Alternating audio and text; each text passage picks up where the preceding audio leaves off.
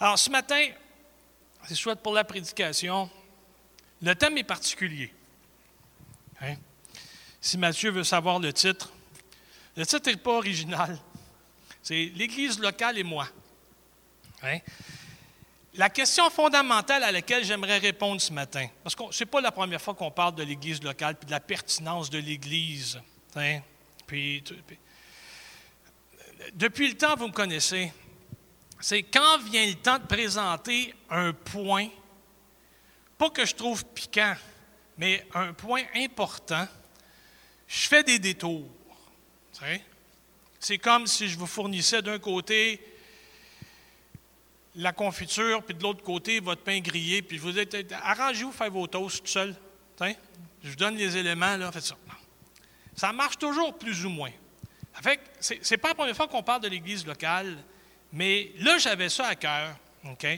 Et puis, euh, ça fait drôle, mais c'est ce qu'on va aborder. L'Église locale et moi. La pertinence de l'Église locale, ou même encore mieux, être membre de l'Église locale, c'est-tu biblique ça? Ou adhérer à une Église locale, fréquenter assidûment la même Église, s'attacher à une Église locale. Est-ce que c'est biblique ça? C'est ça qu'on va voir ensemble. C'est clair, je pense? Hein? Oui? OK, c'est bon. Pourquoi parler de ce sujet-là? Hein? Je sais que dans les semaines, hein, depuis, 2000, depuis le début de l'année, on a parlé de prière, on a parlé de la source de la prière. On a souligné qu'on perdait jamais rien à faire le bien, qu'on gagnait toujours à toujours faire le bien. Hein? On a parlé du Saint-Esprit, on a parlé de réveil. Puis là, vous allez me dire, là, tu arrives avec l'Église locale, il me semble que ça fait ouh. On était parti sur une lancée spirituelle. Pourquoi là, tu parles de l'Église locale? S'il y a une chose que Dieu nous enseigne dans l'Écriture, c'est que tout est spirituel. Vous faites votre épicerie, c'est spirituel. La façon dont vous gérez vos finances, c'est spirituel. La façon dont vous interréagissez avec les proches, les membres de votre famille, avec les coéquipiers au travail, c'est spirituel. Si Dieu nous apprend une chose dans l'Écriture, c'est qu'on a été régénéré corps, âme et esprit. Et tout ce qu'on touche, tout ce qu'on est, c'est à lui. C'est spirituel. Alors, le parler de l'Église locale, c'est au centre. En plus, c'est qui qui a dit qu'il construisait son Église?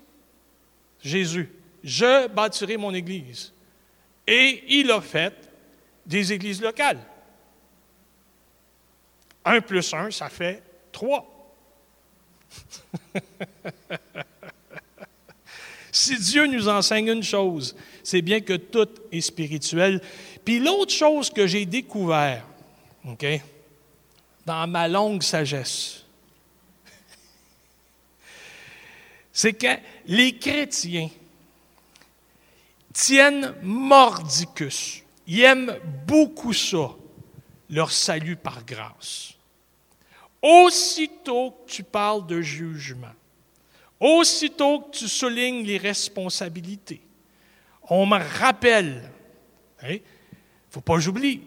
Pasteur, c'est l'Évangile, on est, on est, sauvé par grâce, hein? c'est une bonne nouvelle. Hein? Aussitôt que tu parles de, jugement, de, responsabilité, on dit Hey, hey, hey, hey, hey, sauvé par grâce, là. Pas de condamnation pour ceux qui entendent Jésus. Oh là là là là là là. Comme si la grâce nous enlevait le mandat d'être capable de bien se tenir puis de faire ce que doit. La grâce s'enlève pas ça. La grâce, ça responsabilise. Il ne faut pas oublier que la, la, grâce a coûté cher à quelqu'un. Dieu s'est obéi à lui-même. Il s'est sacrifié, il s'est donné à la croix pour être capable de répandre sur nous de ses bontés sa grâce, d'être soudainement devenu habile ou habileté si vous préférez, rendu capable de faire ce qu'il nous demande sans condamnation. C'est-à-dire obéir. Ah oui, obéir. La grâce ne nous enlève pas le mandat de bien se tenir et de faire ce qu'il faut faire. Puis parlant d'obéissance, permettez-moi une parenthèse. Ce n'est pas une parenthèse impromptue, là. Euh, j'y ai pensé hier. Et puis, je vous ai déjà parlé du livre Aucune de ces maladies, ou Maladie ou santé à votre choix, un vieux livre, euh, de ma jeunesse. Hein? Et puis, dans ce livre-là, le docteur Macmillan, c'est un médecin à Boston, qui lui raconte qu'il y a eu, à un moment donné, dans sa pratique, une recrudescence du cancer du col de l'utérus. Et puis, parmi ces patientes, il a découvert qu'il y en a qui n'étaient pas atteintes du cancer du col de l'utérus. Même âge, même sensiblement même diète, ou même milieu de vie, même. Il y a une catégorie de population à Boston, des femmes, c'est atteint de ça, puis l'autre catégorie, c'est pas atteint. Puis soudainement, il a réalisé dans son calcul que les femmes qui étaient exemptes de ça, c'était des juives. Des femmes de la communauté juive. Pratiquantes ou non pratiquantes, pas grave. Des femmes de la communauté juive. Puis il dit Ah ben, ça serait intéressant de faire l'étude pourquoi elles sont beaucoup moins touchées. À cette époque-là, le livre date, je ne sais pas si la statistique est encore bonne, mais toujours est-il, pourquoi elles ne sont pas touchées, puis d'autres tranches de la population féminine le sont beaucoup. Puis il a découvert la circoncision.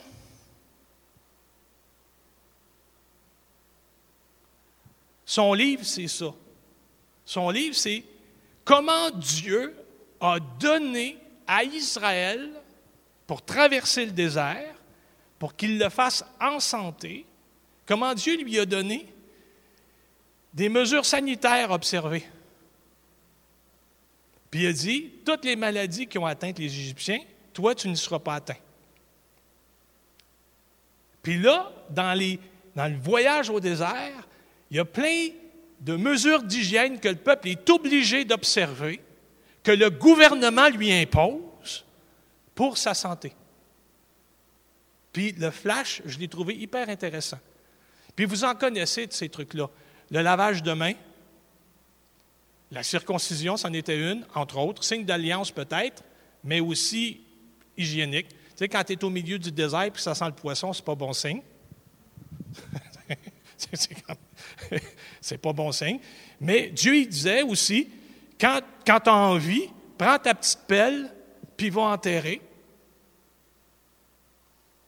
Puis au Moyen Âge, quand la peste a éclaté en Europe,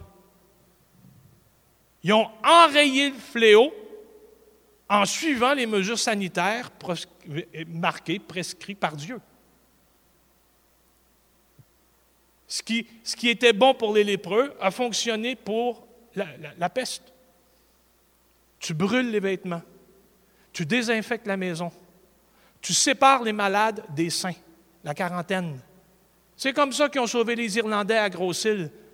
C'est comme ça que Montréal est devenu, ou le Québec est devenu pionnier à cette époque-là, où on a reproduit. Pourquoi? Parce qu'on avait simplement regardé les mesures que l'Écriture avait données, des mesures d'hygiène, des mesures sanitaires, pour la, sauvegarde pour soi.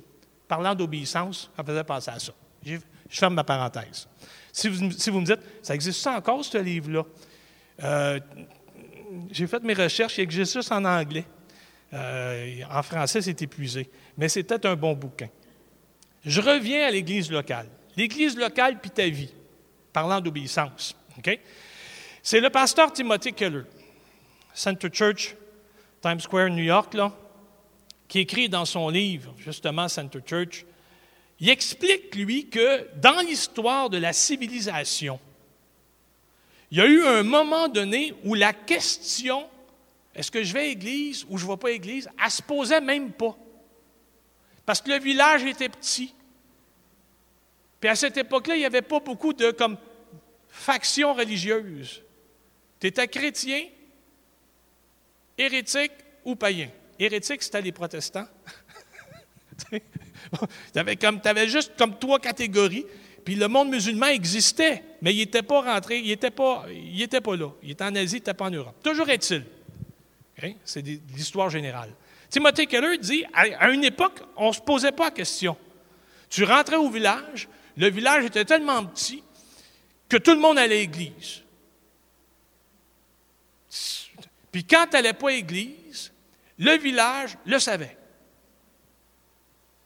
Moi, ma grand-mère, là, elle me l'a conté l'histoire du bonhomme qui sciait du bois le dimanche, puis qui s'est retrouvé sa lune. Ah, Madame, Gélinari. Oui, oui. Je ne sais pas si vous la Ah, ben oui, moi j'ai compté ça à mes filles pour transmettre l'héritage. Tu sais pourquoi la lune a deux yeux et une bouche? C'est parce que c'est un gars qui a travaillé le dimanche, ça. Il n'a pas voulu à l'église. Ah oui, c'est la lune. Ouais. Je ne sais pas si ça a marqué leur imaginaire comme la mienne, mais euh, c'est ça. Il y a un moment donné, on ne se posait pas question. Il y avait le village, il y avait l'église, tel est là. Quand il n'y allait pas, tout le monde le savait. Quand, quand les villes ont grandi, quand l'époque industrielle a pris, le christianisme s'est fractionné. Les gens du village sont allés à grande ville, c'est là qu'il y avait l'emploi, c'est là qu'il y avait la prospérité, c'est là qu'on pensait se sortir de la misère et du trou.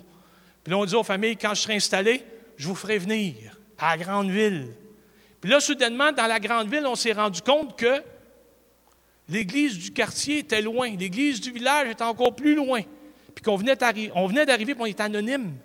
Il n'y a personne qui nous connaissait. C'est là que l'Église a décliné, l'importance de l'Église locale a décliné.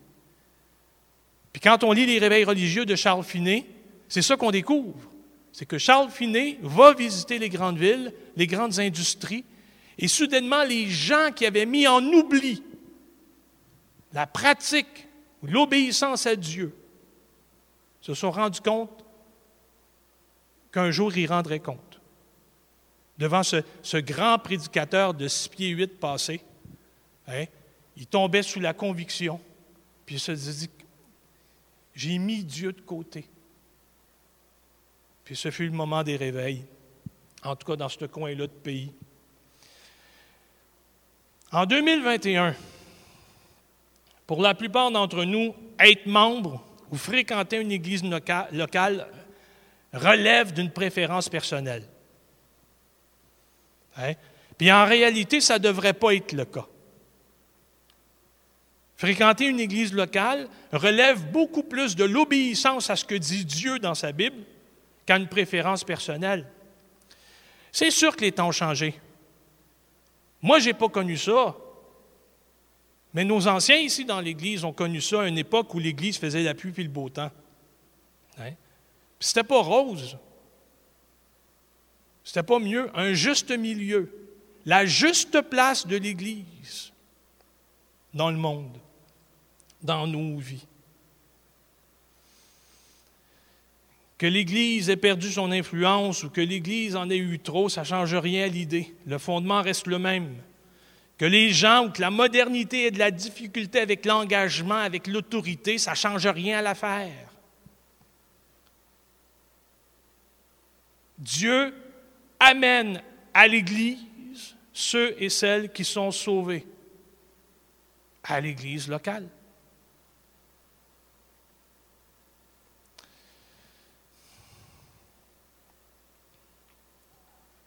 Le monde prône le désengagement ou presque. je me dis, depuis quand que le chrétien fait comme le monde?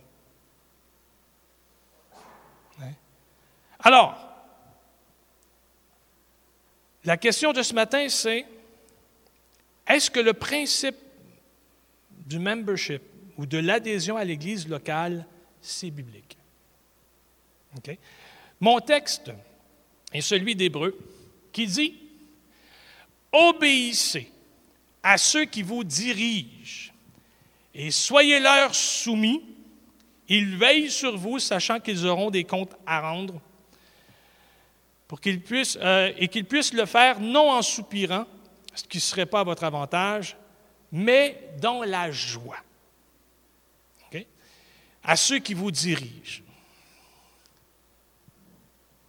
Ça, c'est moi, ça. Mais on fait partie des assemblées de la Pentecôte du, Canada. moi, j'ai mes collègues. J'ai mes collègues de Victo, de Sherbrooke, de Shawinigan qui veillent sur moi. J'ai les, chefs au bureau, révérend Paul Tétrault, Bisaillon, on pourrait même dire les secrétaires au bureau, Mme Goulet, Mme Chouinard qui a pris sa retraite. Des gens à qui c'est des amis proches. C'est des amitiés qui se sont développées, c'est des, des, redevances ministérielles. Par-dessus moi, il y a mon comité d'église. Il y a les membres. On est redevables les uns les autres. Mais ici, ça dit, obéissez à vos dirigeants. Moi, je souligne simplement pour vous dire que moi aussi, j'ai des dirigeants. Le plan pour ce matin, ce n'est pas compliqué. Trois points. Le premier, c'est je ne vois pas le rapport. Le deuxième point, c'est ben voyons donc. Le troisième point, c'est le troisième point, c'est ah ben. J'étais tellement fier de ça hier soir en me J'ai dit, hey, non, mais c'est, génial. Je vois pas le rapport. Ben voyons donc. Ah ben. Trois points à retenir. OK? À vous, je fais des efforts. Monsieur Martel, vous êtes où? Bon, OK. C'est ça. Commençons par regarder le contexte de l'exhortation. OK? Obéissez et soyez soumis. Je ne me souviens pas quel renouvellement de vœux de mariage, là, mais monsieur, euh, le révérend Gagnon a, célébré notre renouvellement de vœux. Puis il a, fait tomber cette phrase-là. Promets-tu d'être soumis à ton mari? il a fait enlever ça. Il a retouché les vœux, le pasteur. Toujours est-il, c'est quoi le contexte de l'Épître aux Hébreux? Premier point, c'est je ne vois pas le rapport. Hein? En, en 8.1, huitième chapitre, verset 1 d'Épître aux Hébreux, de l'Épître aux Hébreux, c'est pour ça que le gars y écrit la lettre aux Hébreux. Il dit, voici le point capital de ce que nous disons.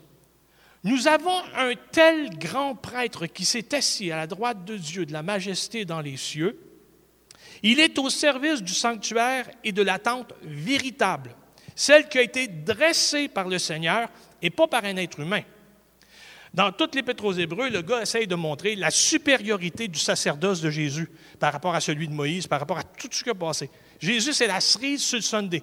Moïse, Abraham, la gang espéraient lui, et lui l'a fait. Hein? La déclaration va donc s'adresser à des gens à cette époque-là qui était sur une mauvaise voie. Hein, c'est l'épître où ça dit Délaissez pas votre assemblée, comme le font quelques-uns, comme c'est l'habitude de quelques-uns. Donc, il y a des gens qui sont sur la mauvaise voie parce qu'eux autres se disent On va arrêter d'être persécutés pour la, voie chrétienne. On l'était moins quand on était juste des juifs pratiquants. C'est qu'on va retourner à ce qu'on faisait avant, mais avec l'idée de Jésus. Puis l'auteur fait comme Qu'est-ce que vous faites là? Non. Non. Vous coupez le lien de solidarité avec ceux et celles qui vont continuer, eux, à persévérer. C'est-à-dire que vous montez, le chauffage pour eux autres, là.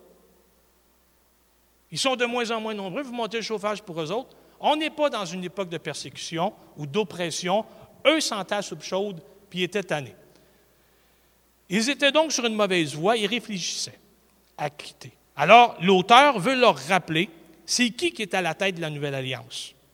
Puis il veut leur indiquer que comme c'est Jésus qui est à la tête de la nouvelle alliance, lui, c'est comme une permanence. Il s'est installé là à demeure. Ça ne changera pas. Donc, il n'y a aucun moyen de revenir à ce qui est ancien. Le lieu où il faut, il faut adorer maintenant, c'est en Dieu, par Jésus-Christ, fondateur de l'Église. Douzième chapitre, verset 25, l'auteur va dire, Prenez garde de ne pas repousser celui qui parle. Verset 24 ou 23, ça parle du sang de l'alliance, donc de Jésus. C'est Jésus qui te demande, ou qui leur demandait à eux, attention à ce que tu fais là. Abandonne pas ton assemblée, puis écoute. À trois reprises dans le texte, L'auteur de l'Épître aux Hébreux va parler des dirigeants. Donc, dans le chapitre 13, là, au verset 7, il va dire, il va rappeler ceux qui sont morts, puis il va dire, imitez leur foi. Ils ont fait jusqu'au bout. Au verset 24, il va, il va écrire pour dire, saluez aussi ceux qui sont présentement vos dirigeants. Puis, au verset 17, il leur recommande d'obéir et de se soumettre. Une chose est intéressante dans la lettre aux, Hébreux, c'est qu'on parle toujours des dirigeants à l'Assemblée. OK? Autrement dit, ça s'adresse à ceux qui ne sont pas les dirigeants, puis on leur dit prends soin des dirigeants, de celui qui t'écoute, de celui qui te parle, de celui qui te dirige, de celui qui te conseille. OK? Euh, obéis, soumets. Je trouve ça raide, mais c'est ça qui est écrit. Hein? Je trouve ça raide, me soumettre. Parlez-en à mes boss, ils vont vous le dire. Mais on est docile, parce que je veux qu'ils travaillent dans la joie, puis que quand ils, quand ils voient mon nom sur le téléphone, qu'ils ne se disent pas Oh non, pas encore, pas encore lui. Je veux que quand ils voient mon nom sur le téléphone, ils font comme OK, cool. Il, va me faire rire avec ses blagues plates. Bon, OK. C'est ça que je veux. Toujours est-il. On, va parler dans l'épître des dirigeants, mais à l'Assemblée. Jamais on va parler de l'Assemblée aux dirigeants. Dans 1 Pierre 5, 1 à 5, l'apôtre Pierre va faire ça. Il va dire aux dirigeants, attention à votre assemblée, prenez-en soin, veillez sur eux. Mais pas ici, c'est le contraire. On parle à l'assemblée des dirigeants. Vous me suivez? Ce n'est pas la première fois que l'Église locale se préoccupe du leadership comme ça. Hein, puis qui, les dirigeants ben, sont l'objet de prière. On a ça dans 1 Corinthiens 16, 15 à 18. Mais dans 1 Corinthiens 16, 15 à 18, l'apôtre Paul ne fera pas la recommandation de subordination ou d'obéissez, soumettez-vous. Il ne dira pas ça. Alors, dans la lettre aux Hébreux, qui est la lettre de ce matin, l'auteur n'est pas préoccupé par des titres ou par des fonctions. Dirigeant, c'est un service. Écoutez, moi je dirais, soyez soumis ou servez, mettez-vous au service de l'œuvre via celui qui vous recommande, qui vous conseille, qui va. Bon, OK? Ça. C'est ça sa préoccupation à lui. Le texte n'est pas, non plus une preuve de tension. Il n'y a pas de chicane dans les aux Hébreux. Il y a juste des gens qui disent Je suis fatigué de manger des coups. J'aimerais ça juste. Puis l'autre, il dit Non, tu ne peux pas faire ça. faut que tu rames. faut que tu rames avec les autres. Hein? S'il y a juste un côté du bateau qui démissionne, ça tourne en rond. C'est pas mieux pour ceux qui restent. que sois là puis rame toi aussi. Il n'y a pas de tension donc dans l'épître, puis on pourrait même dire au contraire, l'ordre d'obéir puis de se soumettre est supporté par trois déclarations positives. La première, c'est ce sont eux qui veillent. Puis la deuxième, c'est eux, ils vont devoir rendre compte. Ils ne sont pas sans supervision, eux autres non plus. Puis si leur superviseur immédiat échappe des morceaux ou échappe des cas, Dieu, lui, qui les a appelés, c'est celui qui épogne à la fin. Ils vont devoir rendre des comptes. Puis troisième point positif, il dit, il faut leur donner de faire l'œuvre avec joie grâce à nous.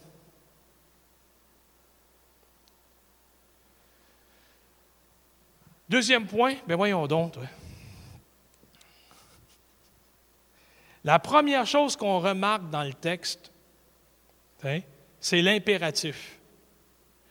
Obéissez à ceux qui vous dirigent et soyez leur soumis.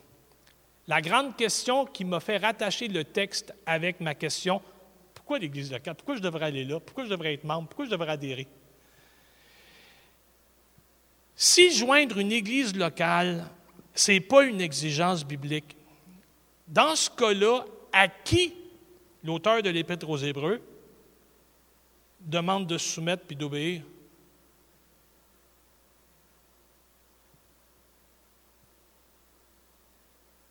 Puis même encore, à qui l'apôtre Paul, ou pourquoi l'apôtre Paul dit veillez à l'édification commune? S'il n'y a pas un groupe qui se tient ensemble puis qui décide d'être là ensemble pour un sacré bon bout de chemin.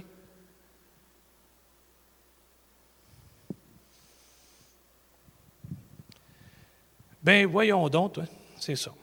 La deuxième chose que le verset nous dit, c'est pourquoi Dieu nous commande ou nous recommande de nous soumettre aux dirigeants de l'Église.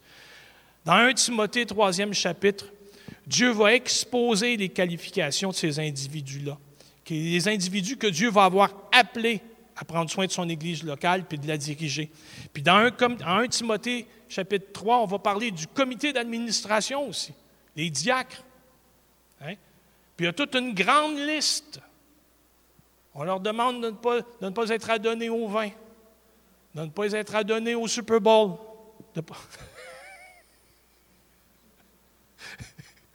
Mais d'être consacré à l'étude biblique du dimanche soir. Non, ben c'est Mais vous comprenez, il y a toute une liste d'exigences. Puis après ça, on va reprendre ces exigences-là aussi pour les dirigeants. Hein? Donc, ce sont des gens qui se sont mis à part, des gens qui se consacrent, des gens qui se donnent. Pas des gens parfaits, mais des gens qui visent l'excellence en Jésus-Christ. C'est Dieu qui va donc les appeler, leur demander. Ainsi, depuis le début, le plan de Dieu, c'est que les chrétiens, ça ne vive pas en solitaire. Que les chrétiens, ça ne fasse pas leurs propres affaires, mais que des chrétiens, ça vit en communauté de foi ou en église, si vous préférez. Une église de laquelle il appelle les individus à qui il va remettre des charges, dont celle de diriger, selon les talents. Puis il y a des fois, Dieu va donner la charge de diriger à quelqu'un chez qui on ne voit aucun talent.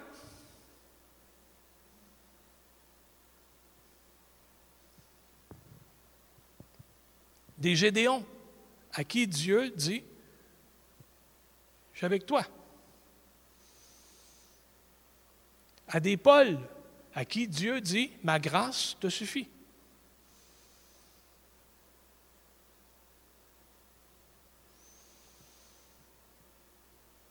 D'où vient, d'après vous, l'idée que Paul avait d'une édification commune, d'une dispensation des dons dont il parle? s'il n'y a pas de corps pour lequel on doit se préoccuper. J'ai déjà enseigné à l'époque où j'enseignais ecclésiologie ou l'Église, si vous préférez. J'avais dit, Jésus a donné sa vie pour la, pour la former. L'apôtre Paul a donné sa vie pour pas qu'elle se divise, pour pas qu'elle se sépare.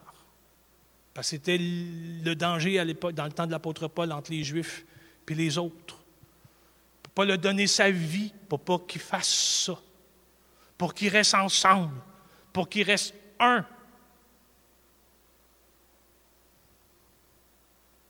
Anyway, on a la responsabilité ou la tâche, si vous voulez, de voir à ne pas être un fardeau pour ceux qui veillent sur nous. Pourquoi? Parce qu'ils veillent en sachant qu'ils auront à rendre compte. Il y avait un texte de Saint Augustin que j'ai lu, puis je n'ai pas voulu inscrire, puis qui me vient en tête. Saint Augustin, parce, que je ne suis pas à l'époque de Saint Augustin, puis je ne suis pas lui. Je le trouve mal commode, moi je me trouve trop doux. Mais Saint Augustin disait, si je ne vous reprends pas, si je ne vous le dis pas, quand je vais apparaître devant lui, il va me le dire que je ne vous l'ai pas dit. Mais il était choqué, je pense. C'est pour ça que je dis, je ne suis, pas, suis pas là encore. Je ne suis pas rendu là encore. Mais Saint-Augustin était imprégné de cette idée que quand il va paraître devant Dieu, ce qu'il a dit, mal dit ou pas dit, Dieu va lui dire.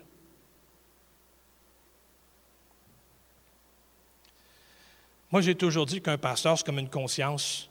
Puis comme les gens ont l'habitude de ne pas écouter leur conscience, c'est tout à fait normal qu'ils n'écoutent pas leur pasteur. Mais ça, ça, nous valide dans notre mission de conscience. C'est ça. Ils veillent sur vous, sachant qu'ils auront des comptes à Dieu. Ils ont des comptes à rendre à Dieu. Pourquoi s'en font-ils, ces gens-là, avec notre bien-être? Comme s'il n'y avait pas de vie, eux autres. Pourquoi est-ce que vos dirigeants prennent-ils le soin de veiller sur vous? Pourquoi est-ce qu'ils s'acharnent à essayer d'être pertinents dans les conseils qu'ils vous donnent ou bien vous diriger? Pourquoi? On a dit, je ne vois pas le rapport. On dit, ben voyons donc, toi. Là, on est rendu au troisième point. Ah ben. Les dirigeants s'acharnent à être là parce qu'ils ont l'appel de Dieu sur leur vie, mais aussi parce qu'on a un ennemi commun. On a un ennemi qui rôde. L'apôtre Jean écrit dans sa prophétie, dans l'Apocalypse 12e chapitre, les versets 7 à 9, il va expliquer pourquoi Dieu a appointé des gens pour veiller sur nous. Dans le texte d'Apocalypse, le texte est un peu long, ça va être plein de pages, je pense. Dit Il y eut une guerre dans le ciel. Michel et ses anges combattirent le dragon. Le dragon combattit, lui et ses anges, mais il ne fut pas le plus fort. Il ne se trouva plus de place pour eux dans le ciel, il fut jeté à bas. Le grand dragon, le serpent d'autrefois, celui qui est appelé le diable, le Satan, celui qui égare toute la terre habitée, il fut jeté sur la terre, et ses anges, oh, une petite faute, et ses anges furent jetés avec lui. Donc, selon l'Écriture, le Satan est sur la terre et son job, c'est de décevoir le monde. Il a réussi avec Adam et Ève, puis il réussit. Il est doué. Il y a de la pratique. il y a de la pratique, puis il y a de l'humanité qui est poisson dans cette affaire-là. Hein? C'est pour ça que les dirigeants sont là. C'est pour ça qu'un comité d'administration, ça existe. C'est pour ça que des surintendants, ça existe. Finalement, dans Hébreu 13, 17, ça nous dit comment on, doit se comporter. Obéissance, soumission, envers ceux qui sont appelés à veiller sur nos âmes. Finalement, l'exhortation de l'auteur, c'était de leur dire, puissiez-vous leur permettre de veiller sur vous avec joie et pas en soupirant parce que ça ne vous serait pas profitable. Ça ne veut pas dire d'être toujours d'accord. Ça veut dire qu'il faut veiller à la manière dont on va exprimer son désaccord. C'est juste ça. Ça m'a toujours étonné, moi, de voir des gens qui n'étaient pas d'accord avec moi claquer à la porte. Je n'ai pas été d'accord avec ma mère pendant 12 ans. Je n'ai pas claqué à la porte.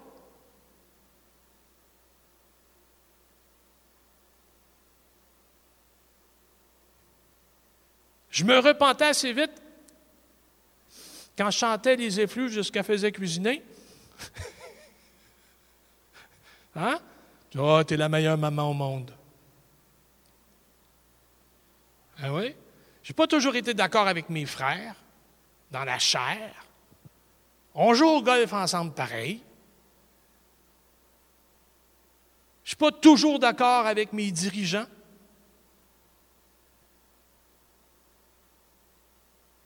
Mais je les aime tellement. Je ne suis pas toujours d'accord avec vous. Mais on est un. En tout cas. Ça ne veut pas dire qu'on n'a pas le droit de tenir à son point de vue. Ça ne veut pas dire qu'il n'y aura jamais de problème. Ça veut simplement dire qu'on s'engage envers eux, qu'on s'engage ensemble parce que le Seigneur les a mis sur notre chemin pour notre édification. Et Dieu nous demande de le faire de manière à ce que ce soit profitable pour tous, puis de le faire dans la joie. Juste ça.